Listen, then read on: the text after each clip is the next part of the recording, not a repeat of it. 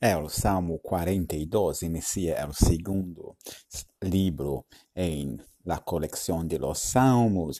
É o primeiro versículo, é muito citado em canções de alabança contemporâneo. Como sebo que brama por as correntes de água, assim minha alma clama por ti, mi Deus. E ha sido usado de maneira bem profética e bem profundo. Sin embargo, as canções contemporâneas raramente refletem o desespero e o dolor do salmista, como vemos aí no verso 3. Mis lágrimas são mi pão de dia e de noite pois a todas horas me perguntam: onde está tu, Deus? A razão desse sofrimento do salmista é que por algum motivo, ela está lejos da multidão que pode ir ao templo de Deus, que pode participar de a alegria e a alabança. Nós sabemos o motivo de la exclusão.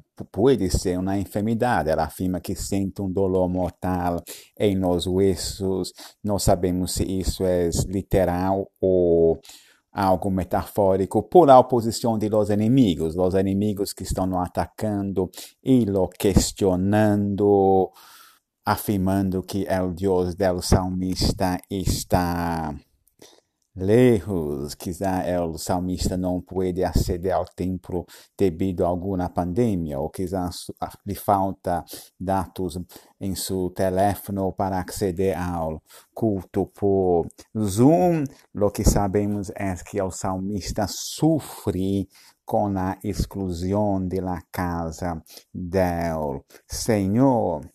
O que chama minha atenção bastante nesse salmo de uma perspectiva teológica ou uh, pastoral é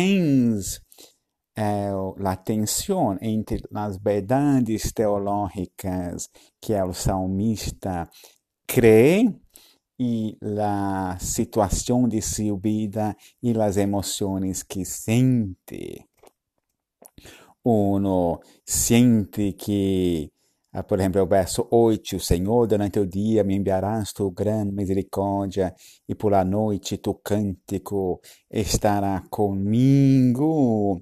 Há essa crença teológica pela sensação emocional do salmista é que Deus se has olvidando de él, que Deus lo ha abandonando. Entonces, el Salmo tiene esta tensión, ese desespero